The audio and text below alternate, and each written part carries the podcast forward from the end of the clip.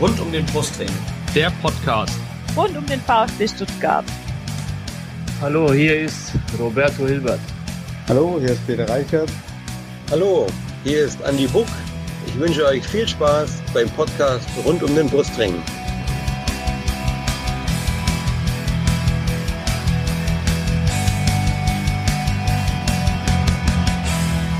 Herzlich willkommen zum Podcast rund um den Brustring. Mein Name ist Lennart. Und mein Name ist Yannick. Und dies ist Folge 102 des Podcasts. Thema heute das 4 zu 1 des VfB am 15. Spieltag beim FC Augsburg.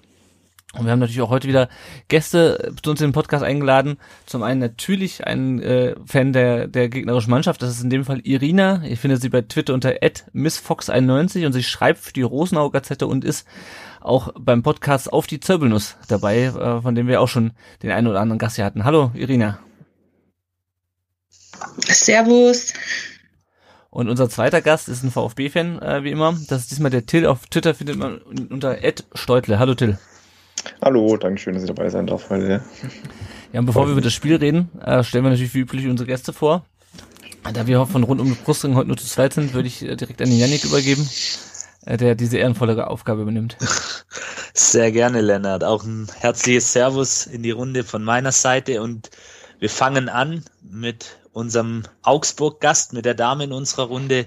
Irina, wie bist du denn zum FC Augsburg gekommen? Äh, ja, wie ausführlich darf es denn sein? ähm, also ich hatte, ich hatte tatsächlich äh, mit der äh, Crew rund um die Rosenau Gazette jetzt vorm Ad, äh, oder zu den Adventssonntagen jetzt so ein ähm, Format gehabt, wo wir äh, redaktionellen, äh, redaktionellen Mitglieder ein bisschen dargelegt haben, wie wir zum FCA gekommen sind. Deswegen passt jetzt schon ganz gut eigentlich, weil ich mir da erstmal auch mal wieder Gedanken darüber gemacht habe. Es ist einfach so selbstverständlich, dass man Fan von irgendeiner Mannschaft ist. Und ähm, ich bin zum FCA gekommen, ähm, indem ich mit meiner Fußballmannschaft, damals meine ich, glaube ich, war das die C-Jugend, in die Rosenau gefahren bin. Der ein oder andere hat es vielleicht schon mal gehört. Altehrwürdiges FCA-Stadion und habe mir dann ähm, Regionalligaspiel angeguckt. Und ich kannte vorher nur von meinem Dad und von meinem Onkel das Olympiastadion. Und ähm, weil mein einer Onkel ist 60er, mein Papa ähm, eigentlich auch, aber irgendwie ist halt auch meine Mama Bayern-Fan. Und, ähm, und ich dann halt einfach so, ja, das ist schon geil, wenn man keinen kennt, die Stimmung cool ist und die Bratwurst gut schmeckt. Ja, genau. Und ich bin dann irgendwie an diesem lokalen Event so hängen geblieben, an dem Charakter. Und ich fand es charmant und seitdem, ja, bin ich dann immer ins Stadion gepilgert, würde ich sagen. Hast dein Herz also dann quasi gleich verloren an den FCA. Aber ja. Ja, also ich habe damals, als ich glaube, wie alt war ich 13 oder so, ähm, das war mal schwer für Mädel meines Alters, dann immer mit der Bahn nach Augsburg. Ich komme aus dem Landkreis ähm, und dann in die Rosenau zu pilgern. Meine Eltern hatten dann auch keinen Bock, mich immer zu fahren. Und dann waren da noch die eigenen Spiele. Und ähm, ja, von dem her, so immer wenn ich es geschafft habe, bin ich dahin. Und irgendwann ist es dann so zur Routine geworden. Ja. Sehr schön, sehr schöne Geschichte. Ähm, dein erstes Spiel, kannst du dich daran noch erinnern? Ja, ähm, Schande über mein Haupt. Das war das Spiel vom FC Bayern München gegen den SSV Ulm im Jahr 2000 im Olympiastadion. Es ging 4 zu 0 aus. Okay. Und dein erstes Spiel in Augsburg? Ähm, das müsste äh, 2005 gewesen sein. Ich glaube, das war der FCA gegen die Sportfreunde aus Siegen, wenn ich mich Oha. noch richtig entsinne. Oha. Ja. Also für alle jüngeren Zuschauer, die Sportfreunde Siegen, die waren mal guter Zweitligist und auch mal jahrelang in der dritten Liga. Ich glaube, mittlerweile sind die auch irgendwo verschwunden in den Niederungen des Amateurfußballs. Schade. Ja. Aber, aber cool, also wirklich, da, ich habe es jetzt auch wieder so vor meinem geistigen Auge, diese alten Vereine, richtig gut. Ähm, dein erstes Trikot oder kriegst du überhaupt Trikots? ja, also es war aber kein FCA-Trikot. Oh. Ähm, damals habe ich ähm, ein Trikot von der deutschen Nationalmannschaft gehabt. Das war Miro Klose. Sehr cool. Und mein erstes FCA-Trikot war sehr, sehr spät, weil ich halt einfach auch als Schülerin nie eingesehen habe, so viel Kohle hinzulegen. Sorry an die gut betuchte Jugend von heute, aber ich hatte kein Geld für Trikots. obwohl die damals noch gut günstiger waren. Aber mein erstes Trikot war dann so rund 2010 von einem alten Stuttgarter Bekannten von Tobi Werner. Ha, sehr cool. Den kennen wir noch. Den kennen wir sehr gut, ja. sehr gut. Ähm, dein Platz im Stadion, also wenn du dann mal in Augsburg im Stadion bist, wo kann man dich da finden? Hast du so einen Stammplatz oder?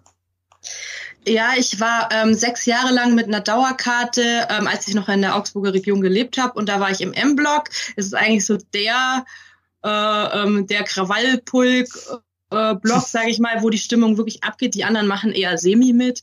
Ähm, und ja, das war immer sehr geil. Und wenn ich da bin, dann versuche ich dort die Karten auch zu erwerben. Ja, auch wenn ich jetzt nicht mehr mit der Dauerkarte gesegnet okay. bin. Also, also findet man dich da, wo die aktive Fanszene auch ihren Platz hat. Ja, also Fußballstadion ist für mich wirklich auch äh, äh, Stimmung äh, von den Fans und nicht nur irgendwie publik auf der Tribüne kann ich voll und ganz nachvollziehen. Und gerade in diesen Zeiten vermisst man es ja umso mehr. Vielen Dank. Ähm, dann kommen wir zu unserem VfB-Fan in der Runde. Till, auch von mir nochmal ein Servus an dich. Auf dir geht's gut. und auch an dich. Du konntest ja jetzt schon ein bisschen dich drauf vorbereiten mental. Wie bist du denn zum VfB Stuttgart gekommen? Ähm, genau, ja, zum VfB gekommen.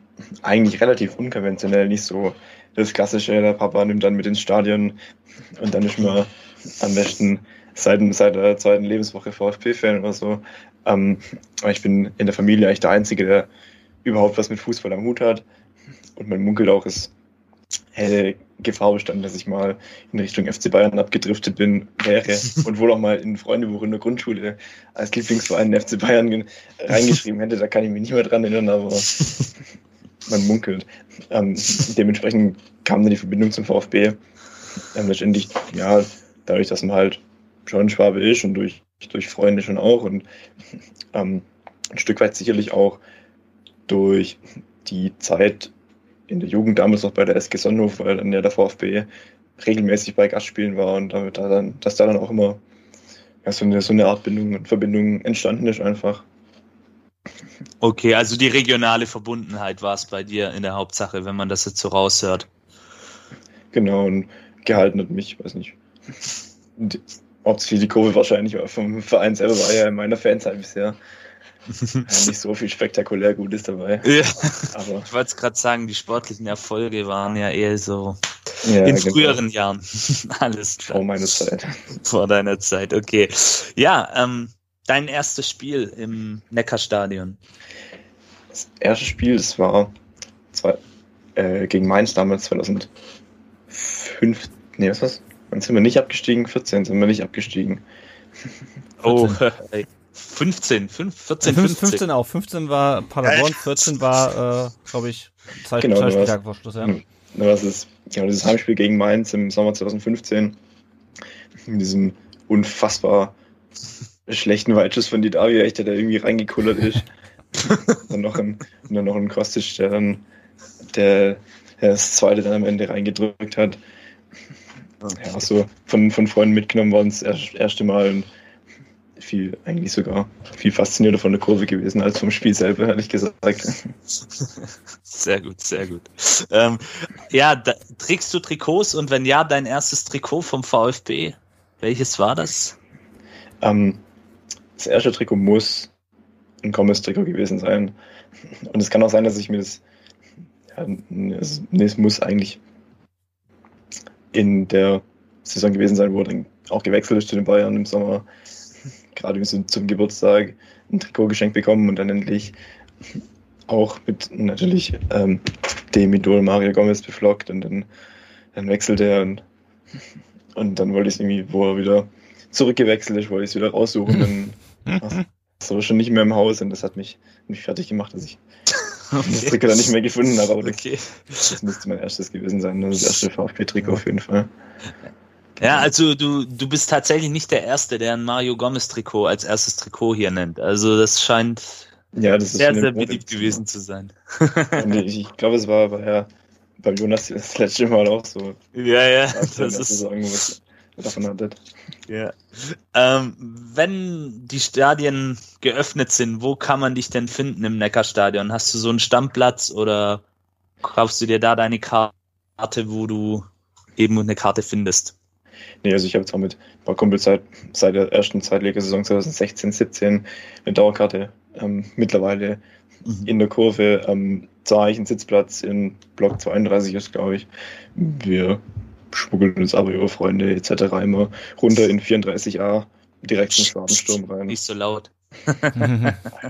ich hört eh kein offizieller zu. Wir, also. Ja, weiß ich nicht. Kommt drauf an, was, was, was wir nachher noch sagen. Ja, okay, also, zu, zur, Not, zur Not ein bisschen schneiden. Ja, ja alles gut, alles gut. Mach ja. dir, mach dir da mal keine also im, Im Zweifel ist das, ist das eh verjährt. Genau. Ja, also, also. Alles gut. Aber, aber vielen Dank für diesen Einblick in dein Fanleben. Sehr cool. Ja. Gut, dann kommen wir doch mal auf das, auf das Spiel zu sprechen. Wie üblich blicken wir erst kurz auf die, auf die Aufstellung. Und da gab es im Vergleich zum Spiel gegen Leipzig nur eine Änderung. Nämlich, dass vorne Matteo Klimovic statt Kalajdzic spielte. Und wir haben direkt eine Frage zu Matteo Klimovic bekommen, lieber Till. Die kam vom, äh, vom Pablo, der, der letzte Woche, äh, beziehungsweise vom Jonas, der, der letzte, letzte Woche zu Gast war. Er fragt, wie bewertet Ed Steutle den Einfluss von Matteo Klimovic im Gegensatz zu einem Daniel Didavi auf das Spiel? Was macht Teto eventuell besser als Didavi und wo hat er noch Steigerungspotenzial? Außerdem würde mich seine Einschätzung zur taktischen Ausrichtung vom äh, FCA interessieren. Auf den FCA können wir gleich noch, ähm, denke denk ich, kommen. Da wird, kann mit Sicherheit auch die Irine einiges zu sagen. Ähm, ja, wie fandst du denn, dass, dass Klimovic statt Kalajdzic vorne gespielt hat? Ähm, also ich habe ja, kam ja vor dem Spiel ein bisschen Kritik auf, noch im Gegensatz oder im Vergleich zu Leipzig, dass wir ja eventuell andersrum ähm, jetzt Kalajdzic spielen lassen sollen und gegen Leipzig eher Klimovic. Ich finde es so im Nachhinein vielleicht, verstehe ich irgendwo den möglichen Gedankengang, dass man zum Beispiel gegen Leipzig gegen jemand wie Meccano hinten drin einen großen Kalajdzic auch stehen lässt. Mhm. Und das jetzt dann im Gegensatz dazu einfach mit einem schnellen, wendigen Klimawitz-Versuch. Deswegen finde ich es eigentlich gelungen, auch wenn es ihm ja immer noch nicht zum Tor reicht. Aber da macht er mit seiner Wendigkeit und seiner Schnelligkeit auf jeden Fall äh, gut was er, würde ich sagen. Mhm. Und ja. Ja, ich würde sagen, wir blicken doch direkt einfach mal aufs Spiel, weil da ging es auch direkt um, um, um Tito Klimowitz. Äh, also genau, Spiel begann, es war sehr intensiv, fand ich. Augsburg war eigentlich über die ganze Spielzeit, zumindest über die erste Halbzeit, relativ bissig. Und dann kam die achte Minute. Äh, und es wurde Elfmeter gepfiffen, gepfiffen nach äh, einem, ich nenne es mal neutral, Kontakt zwischen Reese Oxford äh, und, und Tito, Klimo, Tito Klimovic. Äh, Gonzales verwandelt dann das, äh, den Elfmeter zum 1-0 auf seine übliche Art und Weise. Irina, erstmal die Frage an dich, wie hast du den Elfmeter gesehen? Also ich muss sagen, ich habe bei dem äh, zu dem Zeitpunkt gerade aufs Handy geguckt und habe mich dann geärgert. aber das Coole war, äh, also als ich dann mal hingeguckt habe, haben sie dann gleich die Wiederholung und die äh, Slow-Mo ausgepackt. Mhm. Und ähm, ich habe mich, ähm, wie ihr euch vielleicht denken könnt, wirklich saumäßig geärgert. Mhm. Weil es halt einfach, ähm, also erstmal sah es natürlich echt aus, als wäre es ein klarer Elfmeter. Ich kann da auch dem Schiri echt keinen Vorwurf machen, dass er ähm, mit der Sicht auch nicht viel mehr machen konnte. Ähm, ich habe es dann via Aogo gesehen in der Halbzeitpause vom Sky-Interview, dass ähm, es halt einen Ballkontakt gab, der dem Ball noch eine andere Richtung gegeben hat mit der Hacke. Da gibt's auch einige Slow-Mos auf wahre Tabelle, mhm. die man sich da ganz gut angucken kann. Ähm, und daher finde ich es eher keiner, aber ähm, ich auch keine Sache, wo Bibi Steinhaus da im Keller eingreifen muss. Von dem her scheiße gelaufen für eine FCA, aber kann man dann doch irgendwie geben, ne? Also mhm. ja, also ähm, ich habe ja, ich habe auch nicht, ich habe auch noch, ich habe gerade meine, meine, Tochter gewickelt und habe dann da erst hingeschaut. Ähm, es, es war, es war ja, ähm, also er, er trifft ja den Ball irgendwie noch mit der Hacke, glaube ich, ähm, und gibt ihm damit eine, eine andere Richtung, trifft und trifft dann danach Klimovic. Ähm, ich sehe es ähnlich wie du. Es ist, ähm, es ist, also für, für mich ist eine 50-50-Geschichte. Also er geht schon Richtung Gegenspiel, aber er trifft halt auch den Ball und zwar zuerst und der Ball ändert die Richtung. Ähm, ja, ich weiß nicht, Janik, wie, wie siehst du es denn? Also genauso wie ihr. Ähm, ich hätte es nicht anders sagen können. Auch eine 50-50-Entscheidung. Es ist richtig, in der Slow Motion sieht man es dann, aber auch erst auf den zweiten Blick, dass er zuerst den Ball trifft und dann den Spieler. Ähm, ich fand auch in der realen Geschwindigkeit, also ich habe es tatsächlich ähm, live gesehen quasi, ähm, da war ich kurz überrascht, dass er pfeift, weil mhm. ich fand, Klimowitz fällt da auch ziemlich leicht. Sah vielleicht auch nur so auf, aus auf den ersten Blick. Aber ja, ähm, die Entscheidung. Deswegen auch kein Eingriff aus dem Keller notwendig. Glück für uns in dieser Situation und ja, Pech für den FCA. Mhm. Ich glaube da an der Stelle auch, wenn, also dass Klimo da zum einen sich anständig einhakt und wenn er da, da das nicht so annimmt, dann fahre ich dann, glaube ich, auch eher nicht, weil dann ist da, kommt er vielleicht ein Straucheln, wenn er mit, mit richtigen Körperspannung oder standardmäßig reingeht und dann reicht das eigentlich nicht für einen Elfmeter. Mhm. Auch Ganz wenn kurz. Den, ja, den, Ballkontakt, den Ballkontakt zwar, ja, ich zwar auch nicht so gesehen, aber das, das Argument bestehe ich auf jeden Fall. Mhm. Und auch das, also ich glaube, ausschlaggebend ist am Ende, dass er da doch so, so gut fällt auch. Ja. Mhm. Ganz kurz, eine von euch atmet irgendwie die ganze Zeit ins, ins Mikrofon. Ich höre die ganze Zeit so ein F, F, äh. Ich weiß nicht, wer es ist. Jetzt still. Jetzt still, genau. okay. Ähm, Irina, es wurde ja dann hinterher von, von Heiko Herrlich angesprochen und auch von den Spielern, dass das, dass dieser Elfmeter dem, dem Spiel des FCA so ein bisschen so einen Knick gegeben hätte äh, und so ein bisschen entscheidend gewesen wäre für den Rest des Spiels. Teilst du die Meinung? Jein. Also ich weiß was, also ich, man kann ja immer in den Sky-Interviews, die sind ja dann auch immer so äh, kurz und knapp und man kann jetzt auch nicht so ewig ausholen wie jetzt im Doppelpass oder so. Mhm. Ähm, ich finde halt, dass da, da hat, ich habe, glaube ich, so ein bisschen verstanden, was er meint. Also, ähm, dass äh, hier Caligiuri das Ding in der zwölften Minute da gegen die Latte knallt und der Vargas da noch eine geile Chance hat, das bestätigt jetzt nicht unbedingt, dass der FCA danach total eingebrochen ist. Mhm. Allerdings kann man sagen, aus psychologisch-mentaler Sicht hat er vielleicht recht, weil es halt so ein Genickbruch. Du nimmst dir was vor, du denkst dir gerade gegen Stuttgart, die sind super schnell, du möchtest dir vielleicht nicht direkt gleich ein Tor reinlegen, wie auch gegen BVB, Dortmund, äh, äh, Bayern und so. Da sagst du auch erstmal so lange wie möglich die Null halten.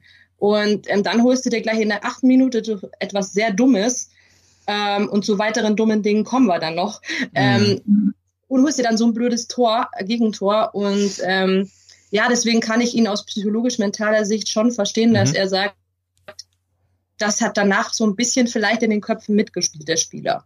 Mhm. Aber so richtig spielerisch sind sie danach nicht eingebrochen. Deswegen, das bestätigt jetzt nicht so ganz die Theorie. Mhm. Ich glaube, was du meinst und äh, finde auch den Vergleich mit den Bayern sehr, sehr ehrenwert für uns.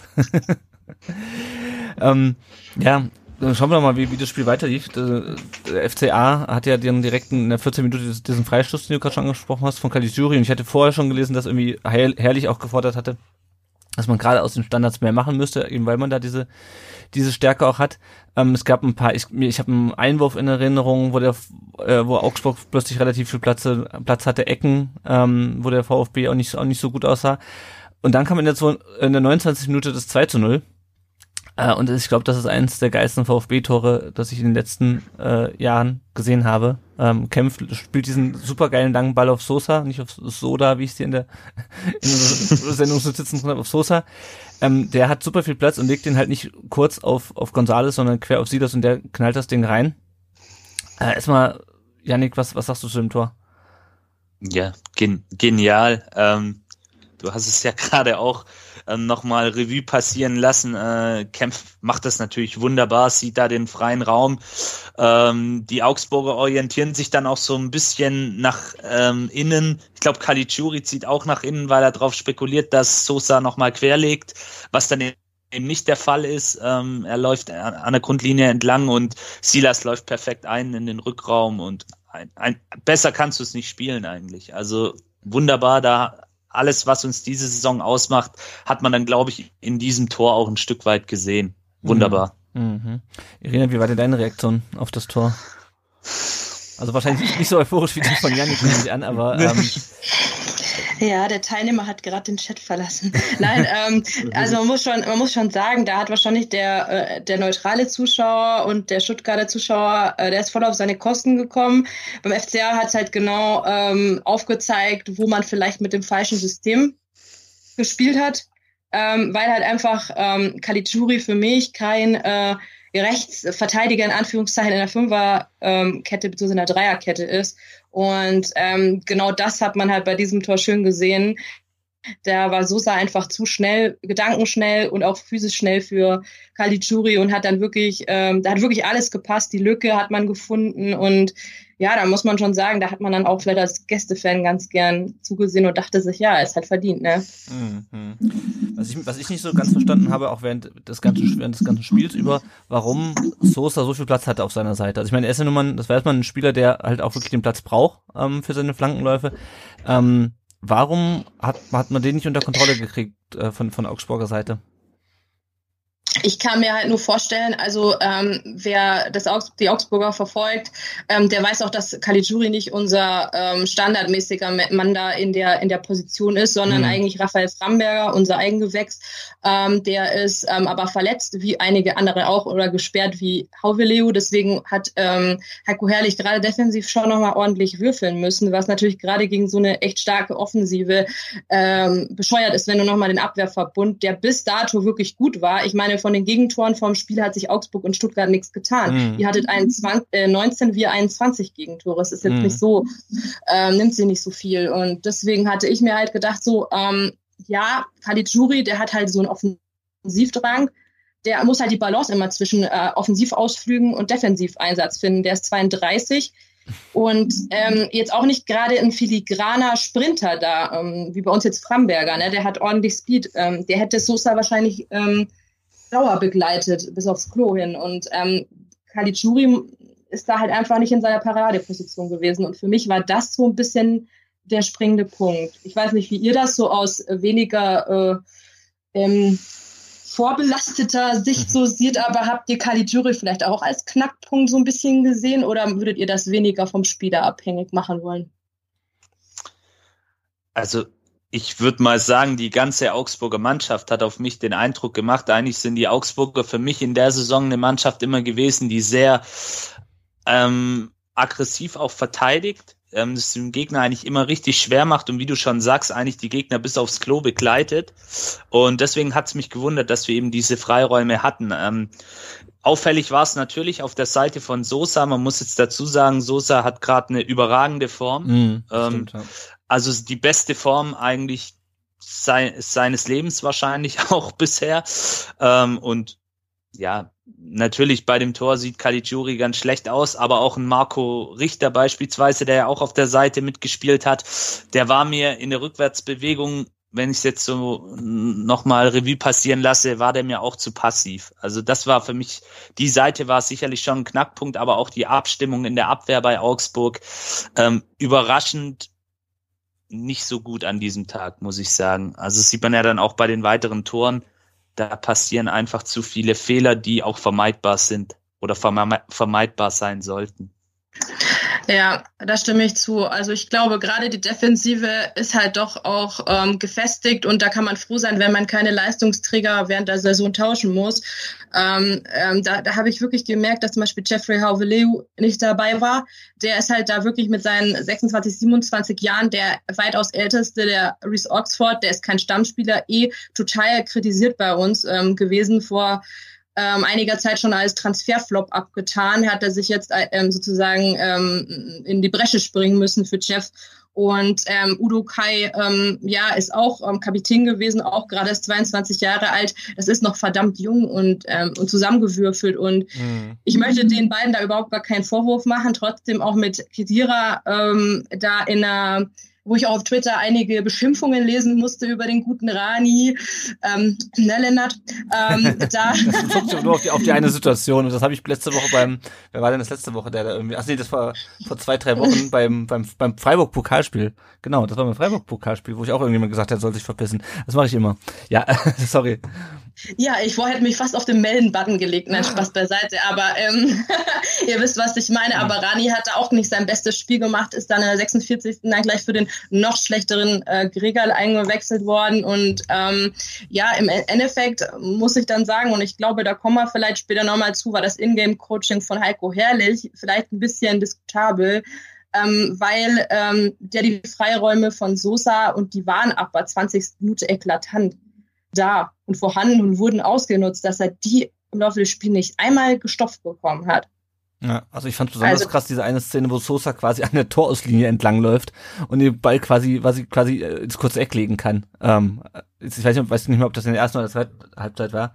Also ich glaube, es war in, der, war in der zweiten Halbzeit vom vom grafischen Gedächtnis, auf welcher Seite das, das, das, das, Tor, das war, die Szene, aber äh, das fand ich schon krass, also dass der da so durchkommt und dann quasi an der Torauslinie entlang läuft.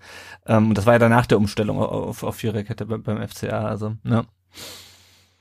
Ja, auch das hat scheinbar halt nicht gehalten. Ne? Aber naja, ist halt, ich glaube, da habt ihr aber auch eine ähnliche, äh, werdet ihr vielleicht auch zustimmen, wenn du personell, das ist ja so ein Problem bei den kleinen Vereinen und da zähle ich jetzt ein FCA dazu und da zähle ich jetzt wieder Stuttgart dazu nach den äh, mhm. Pendeleien dazwischen den Ligen und soll auch nicht despektierlich sein. Und ähm, aber wenn die da gerade im Defensivverbund dann doch jemand fehlt oder einige fehlen, das kannst du nicht kompensieren und ähm, deswegen ähm, bin ich halt auch der Meinung, äh, wäre da vielleicht ein Jeffrey Hauve Leo drauf gestanden, wäre dann Framberger drauf gestanden, hätte man auch mit einem normalen, äh, mit einer Viererabwehrkette spielen können, da wäre es vielleicht auch nicht so löchrig gewesen, aber hätte, hätte Fahrradkette. Ja.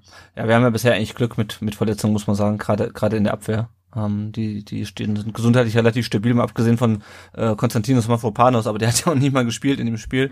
Äh, insofern sind wir da, zum, also nicht nur mit Corona-Infektion, sondern auch sonst mit Verletzungen, ähm, sind wir bisher ganz gut durch die Saison gekommen. Ähm, schauen wir nochmal weiter auf den, auf den Rest der ersten Halbzeit. Äh, die Chance von Klimovic dann in der 36. Minute, die auch äh, knapp am Tor vorbeiging. Ähm, der, der, ähm, Till hat ja vorhin schon was zu Klimovic gesagt, Janik. Wie siehst du ihn? Ich fand ihn so bemüht, äh, mal wieder in dem, in dem Spiel, auch sehr, sehr engagiert, aber er belohnt sich irgendwie nicht. Also der hat schon so viele gute Szenen irgendwie ge ge gefühlt gehabt, aber ich glaube, er hat, hatten wir, glaube ich, letzte Woche schon drüber gesprochen, der hat, glaube ich, ein, zwei Saisontore. Äh, gegen Mainz hat er getroffen, glaube ich, ne? Ich weiß nicht mehr, auf jeden Fall. Ich glaube eins, ja, gegen Mainz. Ja, ja. Wie, wie, wie siehst du ihn gerade? Ja, ähm, er ist ein junger Spieler mit unglaublich viel Talent. Das hat er jetzt oft schon oft genug gezeigt. Ähm, bei ihm, wenn man so das Spielerische anguckt, ich würde mir mal wünschen, dass er vielleicht öfter mal den Kopf hochnimmt, ähm, weil er ist dann manchmal zu verbissen, will mit dem Kopf durch die Wand. Er kann ja auch dribbeln, ist im engen Raum sehr, sehr gut unterwegs. Aber ja, da muss man ihm vielleicht einfach auch noch ein bisschen die Zeit geben. Er bekommt ja jetzt auch seine Einsatzminuten, bekommt seine Startelf-Einsätze. Äh, er ist, wie alt ist er? 20. Ähm, da ist noch Luft nach oben. Aber ich glaube, das ist so momentan noch das Hauptproblem, dass er so ein bisschen zu sehr mit dem Kopf durch die Wand will, zu ungestüm manchmal auch mhm. ist. Weil die Anlagen, die bringt er mit. Das hat er schon oft genug gezeigt. Er hat ja auch in vielen Situationen, das muss man, denke ich, auch zu seiner Verteidigung sagen, hat er auch Pech. Entweder hat der Torwart gehalten oder er hat beispielsweise gegen Dortmund nur einen Pfosten getroffen. Ähm, da jetzt die Chance gegen Augsburg, da setzt er sich super durch im 16er mhm. und hat ja auch nicht viel gefehlt. Nee, also da, da muss er vielleicht noch so ein bisschen dran arbeiten, dass er vielleicht dann auch lernt, im richtigen Moment den Ball abzuspielen, vielleicht dann nochmal ähm, einen Schritt auch zurückzugehen, in den anderen Zwischenraum reinzulaufen. Das machen seine Kollegen, seine anderen Kollegen etwas besser, beispielsweise in Silas. Aber auch beim Silas ähm, war es ja so, der hat da auch seine Zeit gebraucht. Mhm. Deswegen ähm, sehe ich das noch nicht so eng und ich glaube an ihn. Also ich würde würde mir auch wünschen, dass er jetzt bald noch ein paar Tore nachlegt. Ja, also eng sehe ich es auch nicht. Er tut mir halt, wie gesagt, nur einfach so ein bisschen leid, weil ich nee. ähm, ihm würden ein paar Tore echt ja, ja, mir tut tun, so für, für, für, nee. Selbstvertrauen so ein bisschen oder für die, für die Stimmung. Muss ich sagen, da habe ich nur so ein bisschen, will ich sagen, Angst. Ich will auch hoffe auch sehr, dass es unbegründet ist, dass ihn da irgendwann vielleicht so die Motivation verlä verlässt. Gerade so, gerade so als Jünger, wenn du immer wieder anrennst und anrennst und dann ähm, dir es aber einfach nicht gelingt, tot zu machen, dass du dann irgendwann vielleicht ja nicht die Lust verlierst, aber so ein bisschen die Motivation einfach. Hm, ja, das da, deswegen müssen ja. wir schon sehr wünschen, dass er da mal erfolgreich wird. Ja, mal, ja. mal Tore macht. Wir haben ja noch ein paar Spiele in, in der Saison. Äh, da hat man ja, noch eine Chance von Gonzales in der 43. wo Gikiewicz äh, überluften will. Der war gerade noch so äh, an den Ball drankommt und dann war Pause und ich habe mich so ein bisschen gefragt, was kommt jetzt noch von Augsburg, weil gefühlt hatte ich das, okay, die, gedacht, okay, die, die sind bissig, pressen hoch, ähm, haben ihre Standards, aber die trotzdem 0-2 hinten, was kann da, also wie kann man das noch steigern, äh, hatte ich dann auch, auch getwittert und dann läuft die zweite Halbzeit und äh, wie heißt der Kollege Richter mit vorne? Marco, glaube ich, ne? Ähm, Marco, ja. Genau, macht äh, das, das 1 zu 2 Janik, was waren da beim VfB los? Sekundenschlaf. Also sie waren auf jeden Fall noch nicht richtig da. Ähm, man muss aus taktischer Sicht ja auch ähm, sagen, dass Augsburg dann auch umgestellt hat mhm. auf die Viererkette.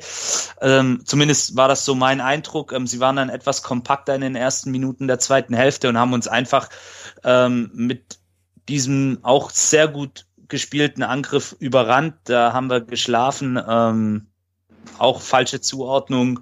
Und Marco Richter, äh, guter Junge in meinen Augen, macht das super, schließt ab und ja, das hätte auch nochmal einen Wendepunkt geben können in der Partie. Mhm. Definitiv. Aber da war unsere Mannschaft einfach noch nicht da. Die waren noch in der Kabine, ich weiß es nicht. Ja, Irina, wie war so deine Stimmung nach diesem Start in die, in die zweite Halbzeit? Ja, das war irgendwie so, so, so Typ, eigentlich war ich so typisch FCA wäre jetzt gewesen, kurzes Gegentor nach der, Halb, also nach der Halbzeit. Mhm. Und da war ich schon überrascht, weil eigentlich sind wir nicht so bekannt für total frisch direkt nach der Halbzeitpause auf dem Platz zu stehen. Wir sind eher so die Marke, wie ihr sicherlich auch mitbekommen habt, so nochmal kurz vor Ende hier ähm, ein mhm. glückliches Unentschieden mitnehmen. Das ist eher so unsere Kragenweite. Aber ja, nichtsdestotrotz muss ich sagen, hat mir das wirklich gut gefallen. Ich dachte mir so, ja, Heiko geht ja doch, ne? Also jetzt nochmal umgestellt, nochmal daraus gelernt, dass wir jetzt 45 Minuten ähm, jetzt äh, ähm, mit dem System irgendwie rumgeeiert haben und ähm, ja, und äh, äh, gut gemacht von Richter, der, stimme ich zu, wirklich ein, äh, ein geiler Kicker ist. Ähm, aber sein großes Problem hat er dann auf jeden Fall im Spielverlauf nochmal unter Beweis gestellt. Mhm. Oh ja, ja. ja kommen wir komm gleich noch zu. Ähm, dann nochmal kurz auf Blick auf, auf Gonzales, der hatte nämlich noch schon wieder einen Fallrückzieher ähm, in der 60. Ähm, der war ja in den letzten Spielen immer so ein bisschen meckerig. Till hatte ich das Gefühl, ein bisschen schlecht drauf, hatte auch nicht so, ähm, hat sein, konnte seine Tore nicht so, hat, hat das Gefühl, der war ein bisschen entspannter, weil er seinen Elfmeter schon gemacht hatte.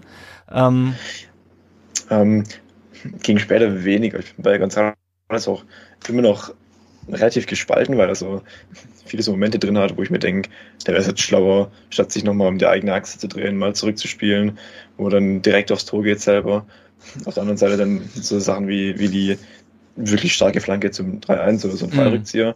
Mhm. Und da, da regt es ihn, glaube ich, schon ein bisschen auf, wenn er seine, seine Tore selber nicht macht. Mhm. Und da kommt er mir auch immer noch so, so ein bisschen bockig vor teilweise, ja. ja, ja, ja.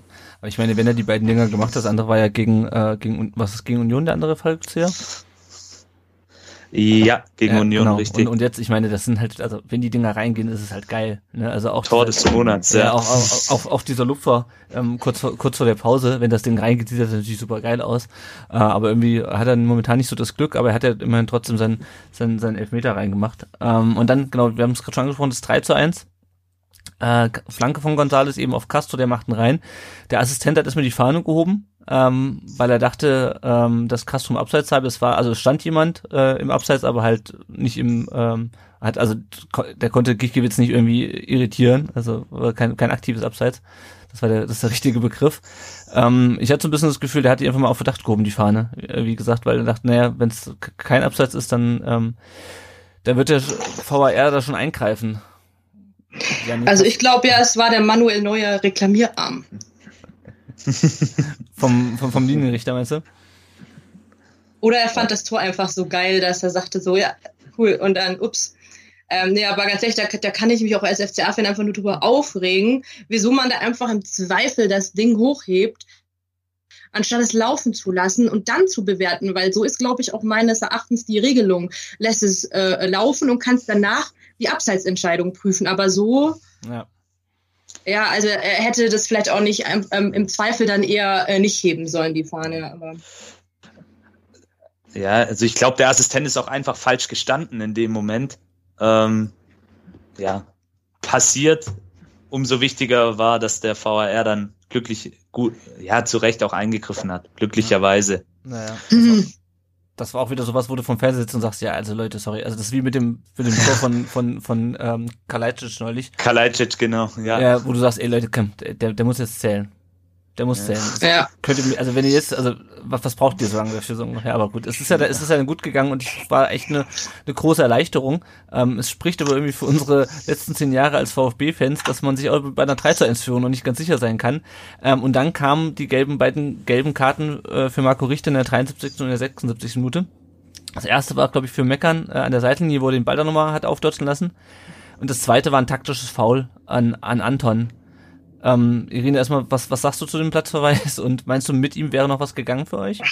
Also es war natürlich äh, dumm und dümmer. Also wirklich, da habe ich mich sehr, sehr aufgeregt, weil im Endeffekt war es beides super unnötig. Ähm, allgemein wünsche ich mir, dass bei Gemecker, Beschimpfungen und sonstige ähm, Ausraster ähm, dass man jetzt auch heutzutage super gut hört, weil es keine Fanatmosphäre gibt, ähm, dass man das einfach härter sanktioniert, weil dann passiert sowas halt dann auch ähm, nicht so, äh, dann, dann fallen die nicht so aus allen Wolken, weil jeden Spieler, den du gelb äh, für Meckern gibst, der fällt ja danach aus allen Wolken so, als könnte das nicht fassen, dass er jetzt für eine Ausraster gelb bekommt. Und ich finde, es ist schon in Ordnung, dass äh, der Junge, auch wenn er ist ein wahnsinnig geiler Kicker, aber der muss halt noch lernen. Und wie sagt man halt auch so im Privatleben, äh, ja, Learning by Doing, ne? Ähm, man, man, man lernt von seinen Fehlern und ähm, deswegen ähm, nehme ich ihn da einfach auch mal in Schutz. Er musste halt dann auch mal leer gezahlen und ähm, die zweite Situation, einfach Gritsche am, im Mittelfeld, das kannst du in der Kreisliga machen, aber nicht in der Bundesliga. Das ist einfach absolut unnötig. Da sagt jeder Trainer, bleibst du weg. Da sind noch fünf Spieler hinter der Mittellinie. Äh, die können die Situation noch lösen und ähm, ja, innerhalb von vier Minuten eine gelbe Rote zu kassieren, ist schon eine reife Leistung. Ähm, also es kann auch nicht sein, dass er sich nicht an seine letzte Gelbe nicht erinnert hat. Und äh, weil das haben ja manche so Amnesie auf, auf dem Platz, ne, in der ersten Halbzeit, in der zweiten Minute gelb kassiert, dann erinnert sich in der 90. vielleicht nicht mehr dran. Und ähm, ja, und im Endeffekt, glaube ich, ist er dann auch relativ ähm, geknickt vom Platz geschlichen und hat schon realisiert, was er da jetzt gemacht hat, weil ganz ehrlich, zu zählend, wo du vorher schon extrem hinterhergelaufen bist. Das war natürlich dann ja eine Herkulesaufgabe. Ich habe mir dann echt nichts mehr ausgerechnet. Vor allem, wir hätten ja noch zwei Tore schießen müssen, nicht nur eins. Naja, ja. das stimmt, das stimmt, ja. Ähm, dann kommen wir kurz noch zur 77. Minute. Ein Wechsel, äh, der erste im Spiel, nämlich äh, Förster für Castro und die Dame für Klimovic. Till, hast du das Gefühl, dass er bewusst äh, so spät gewechselt hat, weil er wollte, dass die Mannschaft diese Situation irgendwie nach dem Anschlusstreffer selber löst? Also ich hätte ja schon eigentlich damit gerechnet, dass er um die 60. rum ähm, einen Wechsel vornimmt. Also äh, Pellegrino Matarazzo mhm. jetzt, meine ich. Ja, ist ja immer so eine, so eine relativ beliebte Wechselzeit, so wie 60. Aber das ist jetzt ehrlich gesagt noch nicht, noch nicht so drüber nachgedacht, aber es macht eigentlich, macht doch durchaus Sinn, finde ich, dass er, dass es so, so eine Sache ist von, die Mannschaft sich da selber rausholen zu lassen, dann am Ende zwei Frische reinzubringen, um dann zu unterstützen, vielleicht auch ein bisschen so die, Mannschaft zu belohnen oder so. Das ist, dass man sagt, jetzt bringe ich zwei Frische rein, die, die, die da mal alles geben können. Und, mhm. und also der Rest kann es auch nicht runterfahren, aber kann sich auf die Frischen verlassen eben. Ja, ja. ja ähm, Philipp Förster hatte ja dann gleich eine Chance nach, einer, ähm, nach einem Pass von, von Silas, die er leider vergeben hat. Äh, in der 81. Minute, dann kam ähm, in der 86. Minute äh, kam der nächste Doppelwechsel. Und zwar Kulibali für Gonzales und Kalaisic für Silas. Und ich muss sagen, ich finde schon ziemlich krass, dass du halt in der 86. Minute bei einer 3-1-Führung dann halt noch Gonzales und äh, Kulibali und, und Kalaizu springen kannst, die ja nur auch echt eine gute Saison haben. Ähm, und Janik hat mich so ein bisschen gefragt, ob er die beiden so spät gebracht hat, um so ein bisschen zu schonen, weil das Spiel eh schon durch war. Ja, ähnlich dachte ich auch, um ihnen einfach auch nochmal ein bisschen Spielzeit zu geben, um die anderen so ein bisschen zu schonen, ähm, weil alle Mannschaften, die gerade in der Bundesliga unterwegs sind, haben halt einfach einen riesigen Verschleiß auch und das Thema Belastungssteuerung ist halt momentan sehr, sehr wichtig für alle Teams. Und wir haben halt auch aktuell, muss ich sagen, einen sehr breit aufgestellten Kader, was die letzten Jahre oftmals nicht so der Fall war. Und ähm, von daher kann man das mal machen bei so einem Spielstand, definitiv. Ja, ja. Nee, was, was, was ich vorher meinte, ist, dass er Kulibali und Kalajdzic ein bisschen schon wollte, dass, so, dass sie halt nur vier, vier, fünf Minuten spielen äh, müssen am Ende und nicht halt irgendwie eine halbe Stunde oder sowas. Natürlich, klar. Also da dann auch wieder das Thema Belastungssteuerung. Ja. Ähm, man weiß natürlich auch nie, haben sie kleinere Blessuren, alles kriegen wir ja auch nicht mit. Ähm, da ist ja mittlerweile auch sehr viel Analyse mit dabei und ja, das kann durchaus auch ein Grund gewesen sein. Ja, ja. Es gab da noch einen letzten Wechsel, nämlich Clement für Endo in der 90. Aber vorher hat äh, die Davi noch auf 4 zu 1 gestellt nach einer Flanke von äh, Anton nach, nach einer Ecke. Irina so, äh, also ich meine, klar, jedes Tor, Gegentor ist ein Tor zu viel. Ähm, wie siehst du das Endergebnis 4 zu 1? Ein Tor zu hoch deiner Meinung nach oder ähm, passt das angesichts der Tatsache, dass der VfB ja noch ein paar Chancen hatte? Ja, ja, ich sehe es auch so. Als, äh, als Fan von der gegnerischen Mannschaft denkst du dir schon immer so, jedes Tor, das du dann kriegst, ähm, da schaust du ja auch so ein bisschen auf die Tordifferenz. Mhm. Und ähm, ja, und ich weiß, dass der äh, VfB durchaus den Anspruch hat, ähm, den höchsten, äh, die höchste Niederlage ihrer, naja, Liga-Historie wettzumachen. ja, das, ne? Das Aber äh, ja, also das, muss, das gehört in so einen Podcast. Ja. Und ähm, ja, und deswegen, aber ich denke, also es hätte auch 4 zu, äh, 5 zu 3 ausgehen können, wenn der FCA diesen Pfosten, äh, mhm. den Latteschuss reingemacht hätte, vielleicht in eine oder andere Sache ähm, noch besser ausgespielt hätte. Am Ende hättet ihr aber auch noch zwei, drei Tore mehr schießen können. Ich glaube, so ist der Fußball und das macht den auch einfach so unberechenbar und spannend. Und das ist mir ehrlich gesagt lieber als ein 0 zu 0 Spiel oder so ein blödes 1 zu 0, das du noch am Ende kriegst. Ähm, ja, und von dem her hat es mich dann am Ende auch ganz gut unterhalten. Ähm, als Fan ähm, bist du da natürlich immer niedergeschmettert, ähm, aber wir konnten uns halt echt nicht lösen und nicht wehren und hatten echt kein Gegenmittel. Und ähm, ihr hattet da wirklich eine brutale Effizienz drin. Ähm, also im Endeffekt finde ich schon, dass die Szenen, die sie dann vorne gemacht haben, waren dann auch wirklich drin. Und ja, von dem her kann ich dann nur sagen, passt dann auch von der Höhe und vom Sieg her. Mhm. Wir haben noch zwei äh, Reaktionen auf unseren Social Media Kanälen. Äh, ihr findet ihr uns auf Facebook, Twitter und Instagram. Der äh, Dick van Bommel hat geschrieben, etwas sehr nachlässig nach dem Platzverweis. Die Chancenverwertung hat echt noch Luft nach oben. Dann finde ich natürlich bei einem 4, 4 zu 1 Sieg ähm, auch klar auf dem Niveau. Aber Leute, Leute, dieser Pass von Kämpfer auf Sosa und dann drei Herz, Herzleraugen ähm, Smileys. Und der Michael Heckner hat geschrieben, sehr, gut, sehr gutes Spiel vom VfB. Ich bin sowas von zufrieden und glücklich.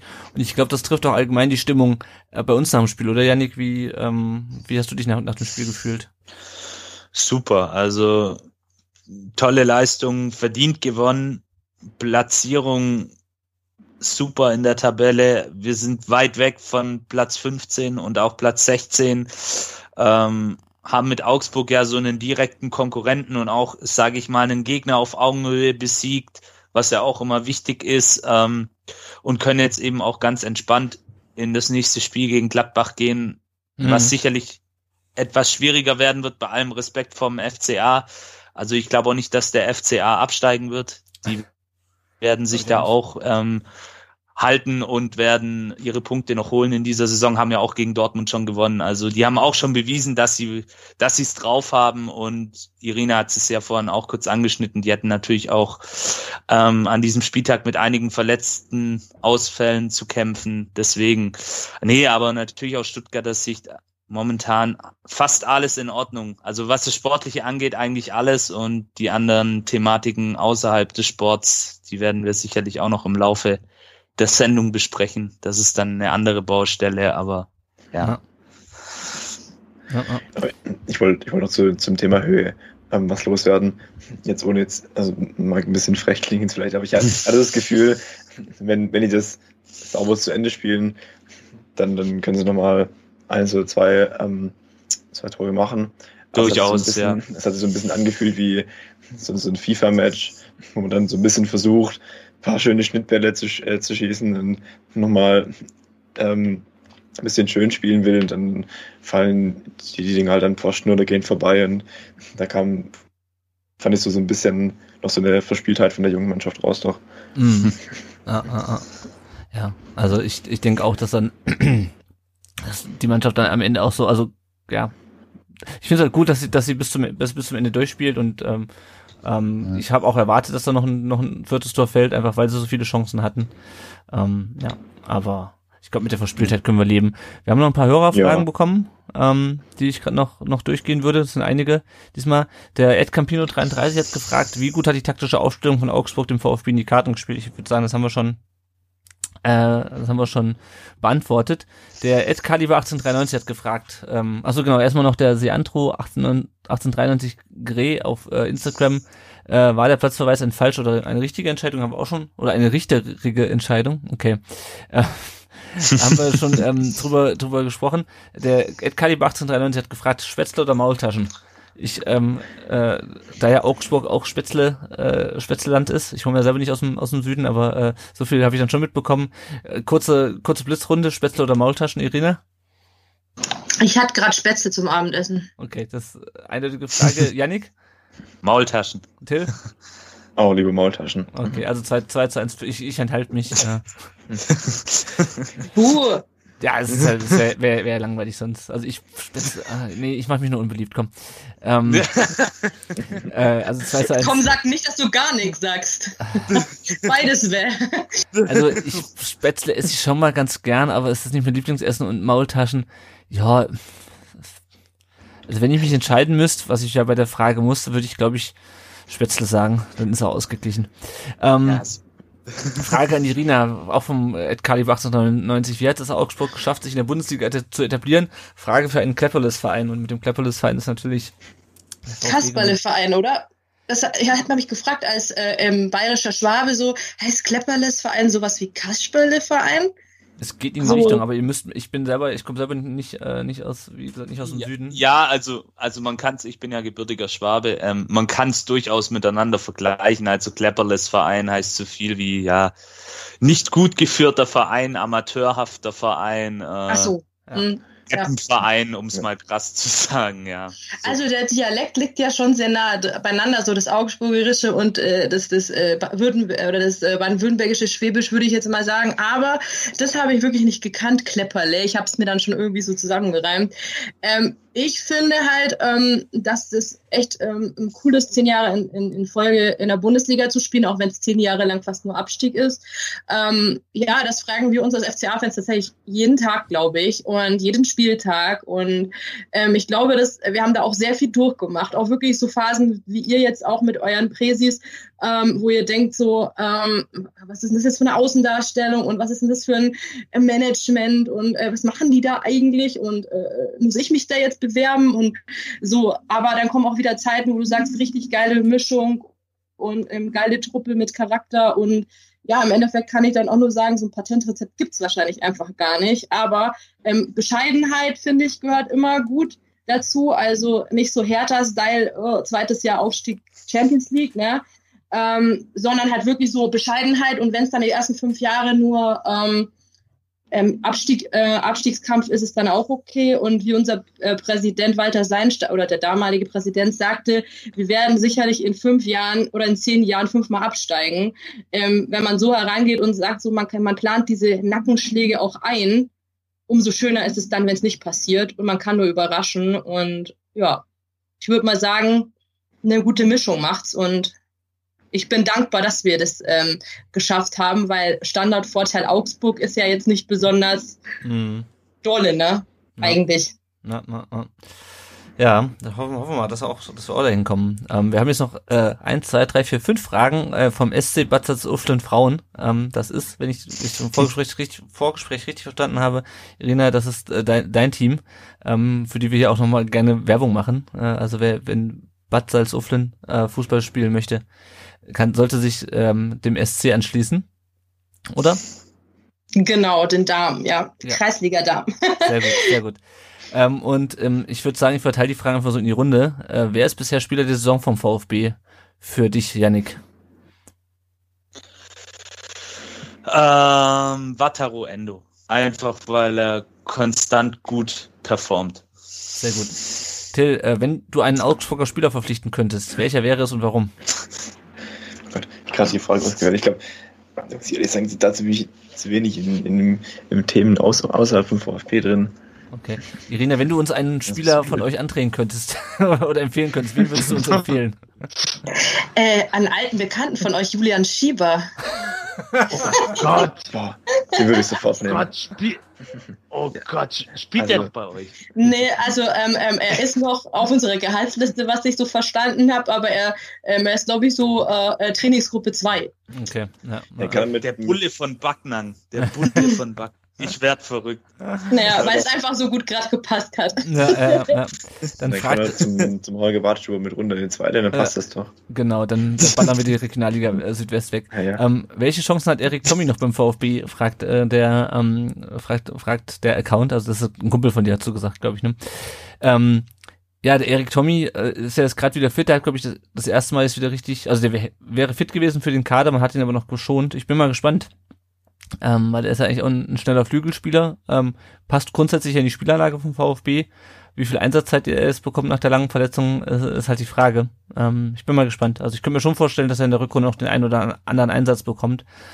Ähm, aber ob er sich dann in der in der Bundesliga dann, ähm, also ob er sich beim VfB dann nochmal durchsetzt, ähm, weiß ich ehrlich gesagt noch nicht. Hängt auch ein bisschen von, den, von, von den, seinen Mitspielern ab, finde ich ist ja auch Konkurrenz, wenn man so sieht, mit was er, mit wem er dann wahrscheinlich konkurrieren muss. Also ich folge Erik Tommy schon sehr, sehr lange, seit Augsburger Regionalliga-Zeiten, mhm. als er noch in der U23 gespielt hat. Und er hat ja schon unter Heiko Herrlich in der dritten Liga beim Jan Regensburg ah, gespielt. Ja. Und da hat er sich so richtig, richtig krass in den Vordergrund gespielt. Deswegen ärgert es mich persönlich und so auch viele Augsburger ähm, sehr, dass er sich bei uns nicht durchsetzen konnte. Naja, also ich wünsche mir auch sehr viel Glück in Stuttgart und ich hoffe, dass er wirklich sein volles Potenzial ausschöpfen kann, weil ich glaube, dann ähm, kann er jeden Konkurrenzkampf auch gewinnen. Aber er muss halt auch wollen und können.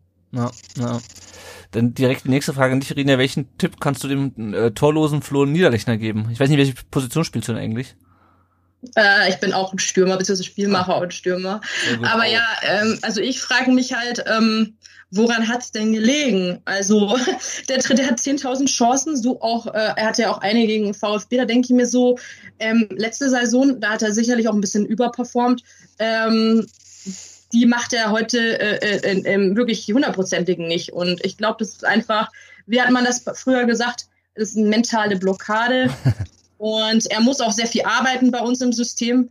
Ähm, von dem her, vielleicht ist er dann einfach auch müde, keine Ahnung. Aber ja, ich hoffe, dass der Top-Knoten natürlich mal platzt, weil so mit einem torlosen Flo Niederlechner und der Finn Bugerson hat auch noch keinen gemacht, durch eine Saison zu gehen, das ist natürlich schwierig.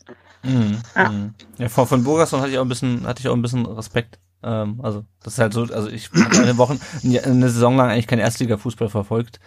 Ähm, aber Finn Burgerson war mir durchaus noch ein Begriff.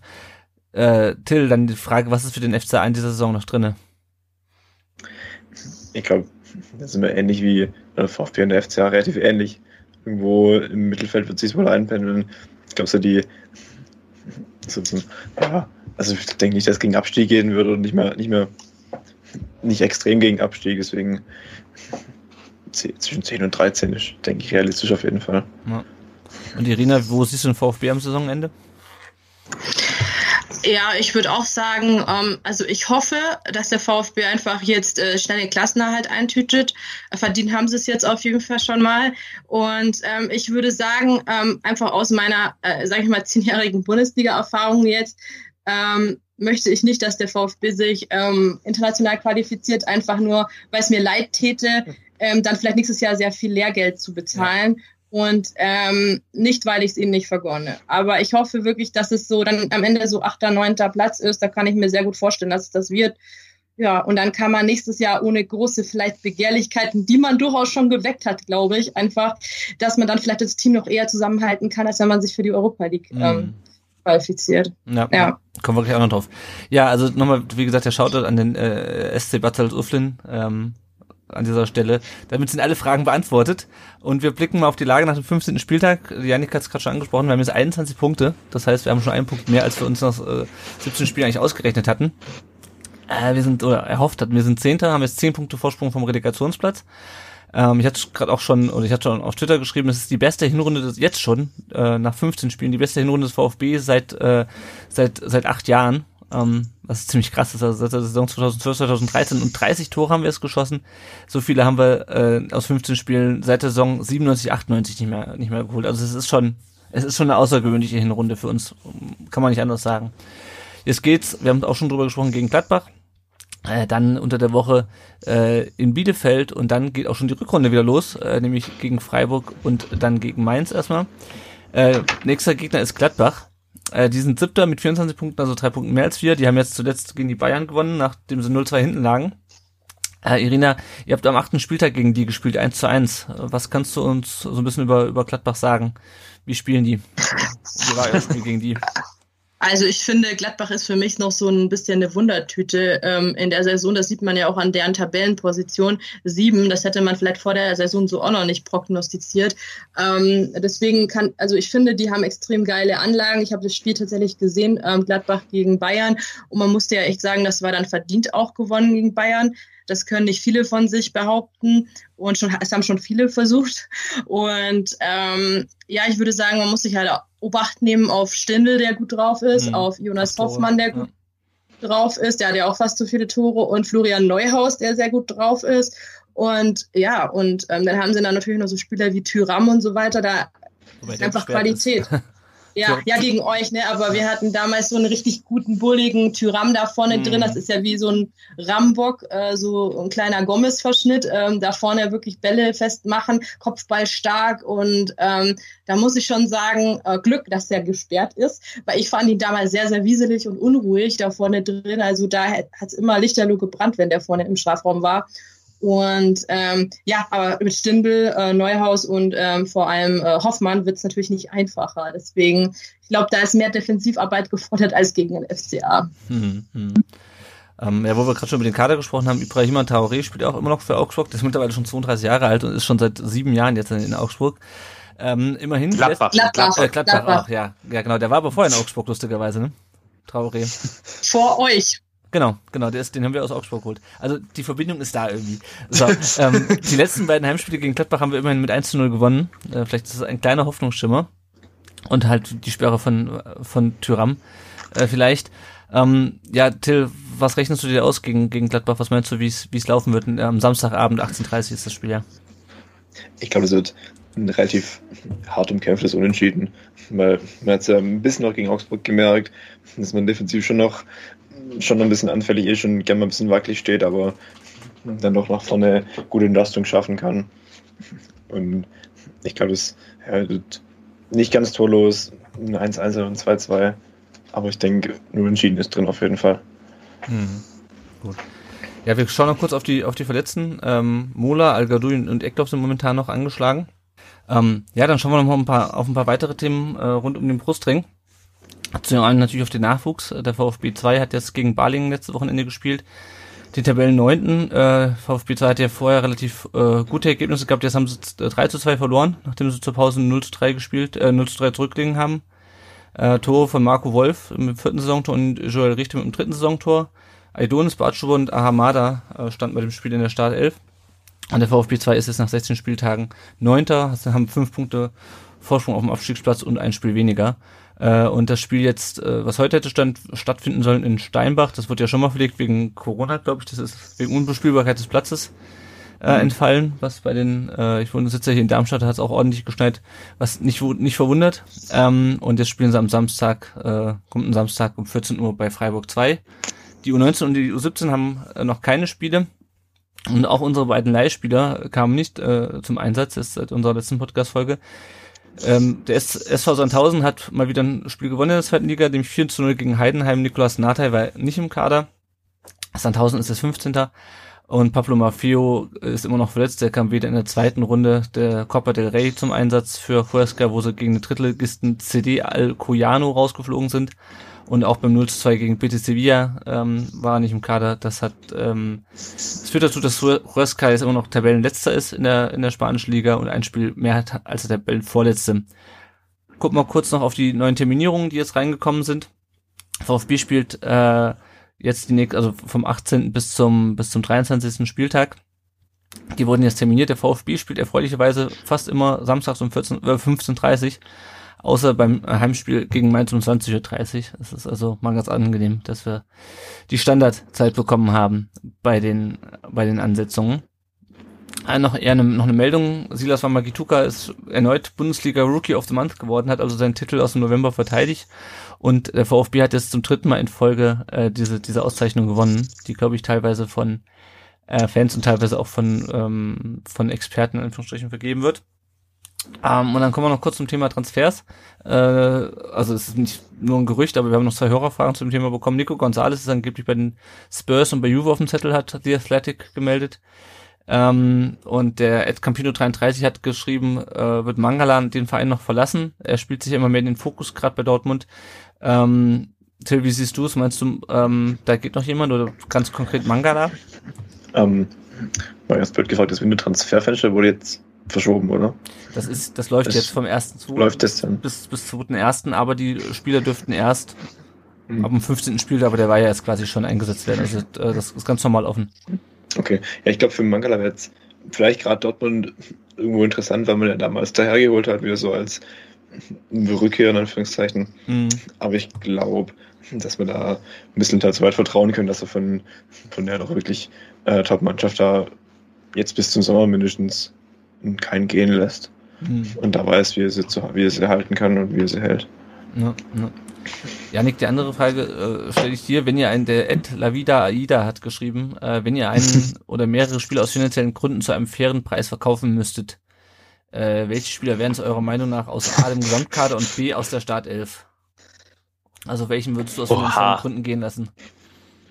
Aus finanziellen Gründen, ja gut, da, da müsste es ja einer der Jungs sein, die gerade gut performen. Also äh, ich denke, die meiste Ablöse kannst du aktuell für einen Gonzales generieren, vielleicht auch für einen ähm, Kulibali, wobei ich ähm, auch aus karrieretechnischen Gründen ihm noch nicht zu einem Wechsel raten würde, mhm. aber sicherlich ein Gonzales, ein Mangala, ähm, wenn da ein Club kommt, äh, aus Finanz jetzt rein aus finanzieller Sicht und eine abstruse, absurde Ablösesumme auf den Tisch legt, was ja heutzutage auch für viele Clubs trotz Corona kein Problem ist, dann sollte man oder dann wird man sicherlich auch in der Mercedesstraße darüber nachdenken. So leiden oder so schlimm es dann auch für das Mannschaftsgefüge oder für das Sportliche ist, aber das ist eben das Los eines VfB Stuttgart in dieser Zeit. Also mhm. ja, Mangala oder Gonzales aus finanzieller Sicht. Im erweiterten Kader würde ich ähm, Marcin Kaminski versuchen an den mhm. Mann zu bringen, weil ich einfach auch für ihn bei uns keine Perspektive mehr sehe.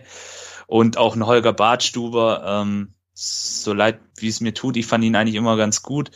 Ähm, der wird bei uns wahrscheinlich auch keine langfristige Zukunft haben und ist ja auch Topverdiener. Ja. Ja. ja, ja Deswegen die beiden.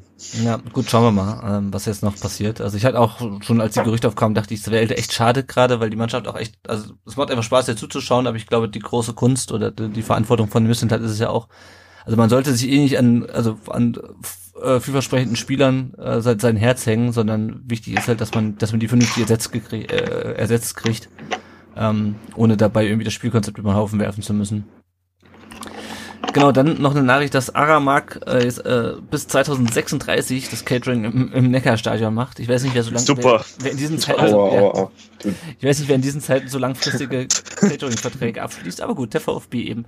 Und wo wir kurz schon beim Thema wo wir gerade schon beim VfB sind, äh, wir müssen natürlich heute auch nochmal über die Vereinspolitik äh, sprechen, äh, ein bisschen kürzer als letzte Woche.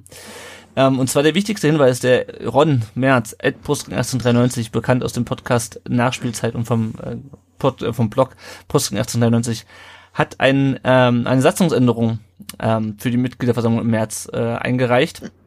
Ich lese sie ganz kurz vor. Ähm, ergänzt werden soll ein Unterpunkt in Abschnitt 3, Paragraph 12, ähm, und es wird ja sehr paragraphenlastig, aber es ist, denke ich mal, wichtig, dass man das nochmal hier äh, wiederholt.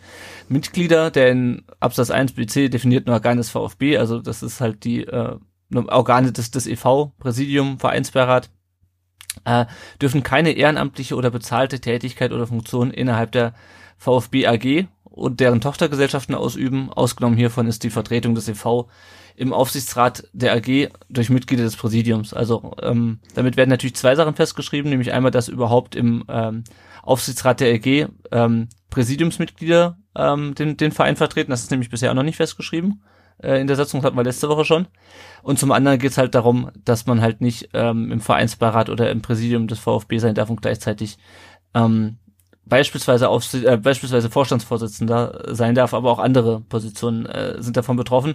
Ähm, und der Ron hat extra nochmal betont, dass es sich dabei nicht ähm, um äh, dass es nicht explizit gegen Thomas Hitzelsberger geht, sondern ähm, was ich ja auch schon betont habe, dass es hier darum geht, einfach die Strukturen des VfB zu wahren und, und die Kontrolle des, des EV über die AG ähm, zu wahren und diese, diese, diese Trennung einfach zwischen den beiden, äh, zwischen den beiden Bestandteilen sozusagen des VfB. Der Ron war dann auch am Sonntag bei äh, Sport in Baden-Württemberg im SWR ähm, zugeschaltet. Ich weiß nicht, ob es, äh, also Irene, du hast es wahrscheinlich nicht geguckt, aber ich werde Till, äh, Janik, hat es einer von euch gesehen? Ich habe es gesehen, ja. ja äh, was sagst ich habe es auch gesehen, ja. ja. Was, äh, ganz kurz einer von euch beiden, was, was Meinung zum zur Moderation von Herrn Antwerpes und den, den plötzlich auftretenden WLAN-Problemen im äh, SWR-Studio? hm, mag es zeitbedingt gewesen sein, dass sie vielleicht beschnitten waren durch Sendezeit oder so, aber ich finde den, den, die anderthalb Sätze, die hätte ihm auch gut und gern noch geben können, finde ich. Ja. Sehe ich, ja. sehe seh ich auch so. Also ich fand generell die, Motiva die Motivation, die, die Moderation ähm, schwierig. Äh, Oliver Trust fand ich ganz gut. Ich fand das Ottmann, Jens Ottmann auch nicht ganz so schlimm, aber ja, also ich finde es halt schon problematisch, wenn dann äh, der Herr Antwerpes zum Ron als erstes sagt, sie sind also nach der ersten Antwort, sie sind dann eher im Lager von Klaus Vogt, wo äh, ja, wo, ihn direkt so rüberzuschieben. Ja. In ein Lager. Wo Ron halt extra extra noch sagt, hier es geht nicht irgendwie, es geht halt um darum, eine Fehler in der Satzung zu beheben und nicht hier irgendwie von Karren zu fahren. Das ist in der aktuellen Situation natürlich Auswirkungen auf die Bewerbung von Thomas Hitzelsberger hat, ist klar, aber es scheint auch, also heute war auch ein Artikel in der in der, in der Stuttgarter Zeitung vom Gregor Preis, wo steht, nicht zuletzt lassen die Stimmungsmacher im Netz, all die Blogger und Podcaster, kaum ein gutes Haar am früheren Meistertorschützen, seit dieser angekündigt hat, Vogt das Präsidenten am Streitig zu machen. Also Yannick, wir sind Stimmungsmacher im Netz, wie du merkst. Ähm, okay, cool. Und der, der, der, der Till vielleicht auch. Ähm, und ähm, ja, also was mich halt super nervt, ist halt diese Zuspitzung wieder auf Personen. Ich, ich weiß nicht, ob ich letzte Woche schon mal gesagt habe, aber dieses, dieses Vogt versus Hitzelsberger. Und darum, also ja, das, die sind eventuell Kandidaten, aber wenn ich mich jetzt darüber aufrege, dass der Vorstandsvorsitzende der AG Präsident werden will, dann nicht, weil ich Thomas Hitzelsberger per se was Böses will, sondern weil das einfach, das geht halt einfach strukturell nicht. Ja? Das, also, ja. Und ich finde auch, dieses Vogt gegen Hitzelsberger kann man, kann man im Grunde privat, wenn man es so kann man so handeln im Grunde, aber ich finde, da muss ähm, die, die Presse, in Anführungszeichen die Presse, ein bisschen professioneller agieren und da ein bisschen neutraler auch stehen, finde ich. Ja, also ein guter, äh, also was ich nochmal empfehlen kann, sind die Podcast-Folgen äh, und, äh, und die Folge von äh, Wir reden über den VfB, also das sind ja jeweils von den, den Zeitungen die Verlage äh, von letzter Woche. Äh, einmal Wir reden über den VfB mit Simeon Kramer und Danny Geim, die das sehr gut aufarbeiten. Und auch der Podcast statt mit Phil Meisel, Chris Pavlic und ich glaube der der Preis, der der äh, Sportchef äh, war da auch sehr gut, sehr gut das Ganze nochmal aufgearbeitet. Äh, würde ich auf jeden Fall nochmal empfehlen, wer das noch nicht gehört hat. Ähm, ja, die Fans haben sich auch nochmal, also sind ja, haben sich natürlich schon andere Fans zu Wort gemeldet, aber der Fanausschuss hat sich nochmal zu Wort gemeldet und die Ultras haben in der Mercedesstraße ein äh, Banner aufgehängt an der an der Brücke da zur, rüber zur, zur Schleierhalle Thomas Hitzelsberger Allee. Ähm, ja, das nur noch so als Hinweis, der äh, BlackXX7 hat auf Twitter gefragt, wer steckt hinter dem Brief von Hitz und was möchten Schraftenport damit bewirken? Das ist natürlich eine sehr suggestive Frage. Was passiert? Also ich, keine Ahnung, über den Brief haben wir, da könnte man wahrscheinlich ewig reden. Ähm, haben wir, glaube ich, letzte Woche schon getan, so ein bisschen. Ähm, was passiert, wenn Hitz nicht Präsident wird und Klaus Vogt wiedergewählt wird? Janik, was meinst du? Ja. Und ich, ich, ich lese die Frage denke, weiter vor, geht Hits? Wenn ja, ja, was ist mit Missentat und dieser Kompetenzsache? Und mm. was ist mit Missentat und dieser Kompetenzsache bei der Vertragsverlängerung? Oh, ähm, wir hatten es ja mal in, also kurz auf die Misslintat-Geschichte nochmal. Ich hatte ja in einer der letzten Sendungen gesagt, ich vermute, dass Misslintat eventuell auch mitgehen würde. Das glaube ich jetzt aber tatsächlich auch nicht mehr, nachdem ich mich da nochmal, ähm, also das muss ich revidieren. Also ich glaube schon, dass er weitermachen würde. Äh, natürlich, was definitiv zurückbleibt, wäre ein Scherbenhaufen und ähm, das Vertrauen, was eben fehlt.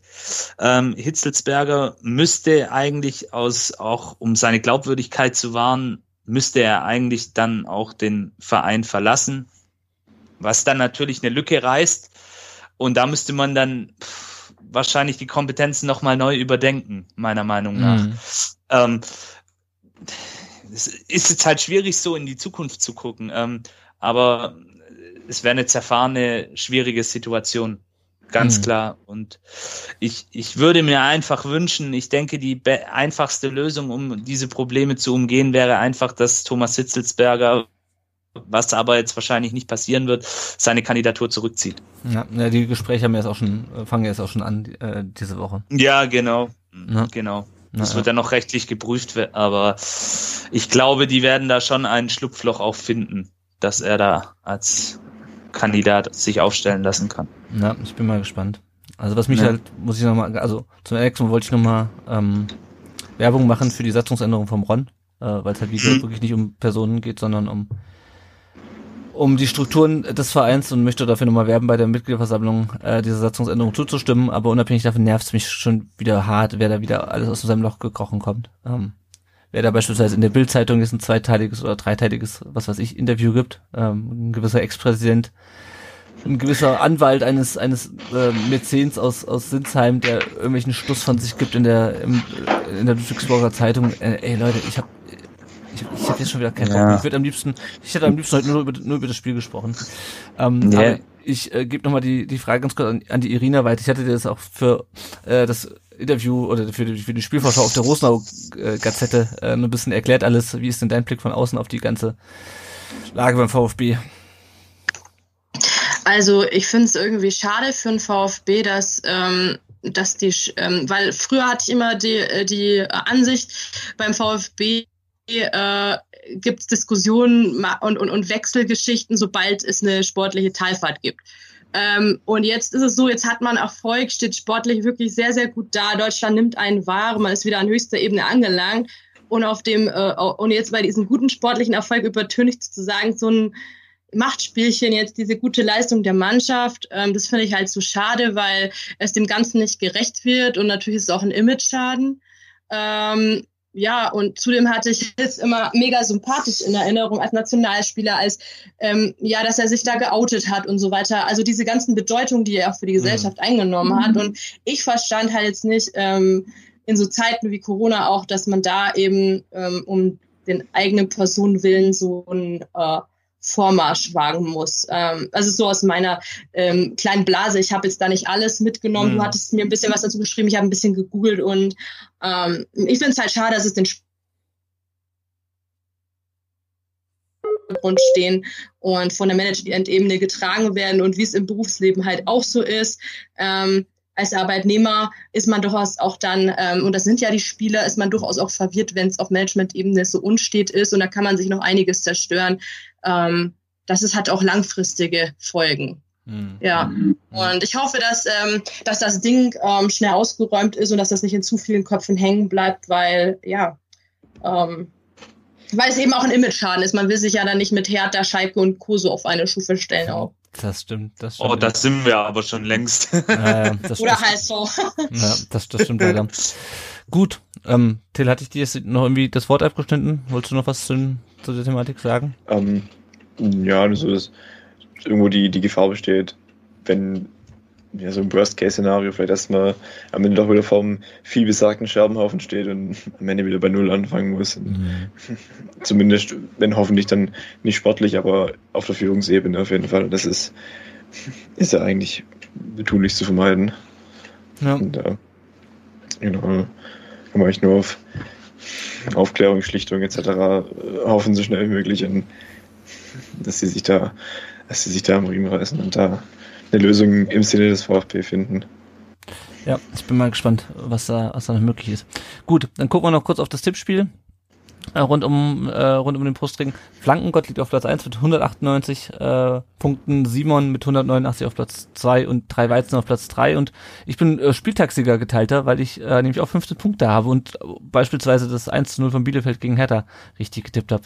Wollte ich nur an dieser Stelle betonen. Ich gewinne sonst nie was. Ich bin auch auf Platz 146, aber diesmal immerhin Spieltags äh, mit Teilsieger. Ähm, ja, wenn ihr uns unterstützen wollt als Podcast oder Blog, dann könnt ihr das tun entweder über Patreon mit einem kleinen monatlichen Betrag oder ihr überweist uns unregelmäßig, wenn es euch gerade passt, was über PayPal. Äh, bei Patreon könnt ihr uns auch in, in Euro was überweisen mittlerweile und ähm, ihr kriegt dann auch als Neueinsteiger ein kleines Starterpaket. Wir haben auch einen neuen Patreon-Supporter, äh, der hat nennt sich Immanuel Kant und Kant wird nicht so geschrieben wie der Name des, des Philosophen. Mehr will ich dazu nicht sagen. Ähm, ja, aber es gibt auch keinen anderen Namen, der da angegeben wird. Deswegen wollte ich den zumindest so ähm, wiedergeben. Genau, wenn ihr euch, wenn ihr uns nicht finanziell unterstützen könnt oder wollt, dann könnt ihr uns eine Rezension bei Apple Podcasts dalassen. Ähm, gerne auch mit ein paar Sternen unterlegt. Äh, ansonsten sagt gerne auch Leuten, dass es uns gibt. Erklärt denen, was ein Podcast ist, wie man den runterlädt. Ähm, ihr findet uns natürlich weiter auf unserem Blog, wo übrigens auch noch, wollte ich, habe ich eben noch vergessen, ein Interview mit äh, Ron zu finden ist, auch zum Thema ähm, Zukunft Profifußball, wer das noch nicht gelesen hat. Den Podcast gibt es auch bei Spotify und YouTube und auch sonst überall, wo es Podcasts gibt. Und wenn ihr ähm, an diesem Podcast teilnehmen wollt, dann könnt ihr uns entweder eine Sprachnachricht schicken an die 0157 511086880, die Nummer findet ihr auch auf der Webseite oder ihr macht es wie der Till und nehmt einfach direkt so am Podcast teil. Äh, wir suchen immer noch für den Großteil der Rückrunde äh, Gäste. Ja, und damit sind wir am Ende angelangt. Das nächste Mal nehmen wir dann nach dem Gladbach-Spiel und vor dem Bielefeld-Spiel auf. Das ist halt wieder eine kurze Woche. Irina, erstmal der Dank an dich, äh, dass du dir heute Zeit genommen hast, äh, mit uns über dieses Spiel zu reden, was für dich nicht ganz so erfreulich war. Ja, sehr gerne. Und danke, dass so viel Zeit zwischen ähm, Podcast-Folge und dem Spieltag lag. Das hat dazu beigetragen, zu meinem besänftigten Gemüt. Genau. Ja, das, das, das glaube ich. Also wer der Irina folgen möchte, der kann das unter äh, MissFox91 auf Twitter tun. Ähm, oder ihr lest sie bei der Rosenau Gazette, wenn ihr FCA-Fan seid, oder ihr hört mal in Auf die Zirbelnuss rein, den FCA-Podcast. Äh, dort könnt ihr sie auch reden hören und nicht nur, nicht nur schreiben. Äh, Gibt es sonst noch Kanäle, wo man dir folgen sollte? Auf Instagram.